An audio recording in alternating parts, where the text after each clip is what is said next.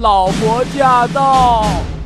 新鲜的、刚出炉的、热气腾腾、皮薄馅儿大呀，都来看，都来买呀！哎，大姐叫谁大姐呢？我有那么成熟吗？哦，小姐，叫谁小姐呢？哎呀，那我叫您姑姑好不啦？嗯，过儿，你的胳膊是装了假肢吗？哎呀，我说你这个人还做不做生意啊？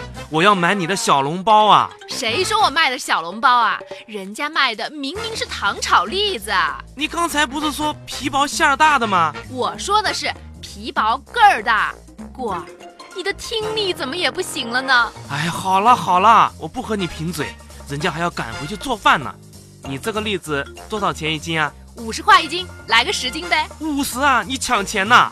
这可是正宗的山货啊，野生的，松软香糯，入口即化。哎，不信你舔一下，都甜到皮儿了、哎呸呸呸！一口价十块钱，啊两斤，啊！不卖我走了。哎，你你别走啊，过儿，姑姑其实是个苦命的人，看在咱俩相识一场的份儿上，你再加点钱帮姑姑开个张吧。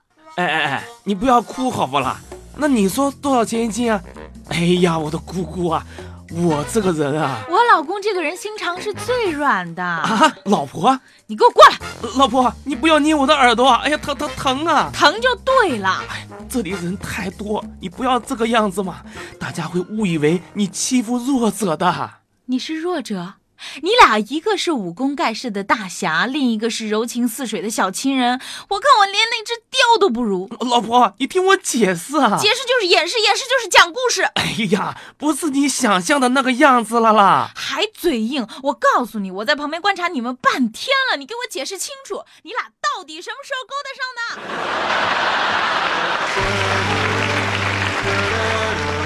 老婆驾到。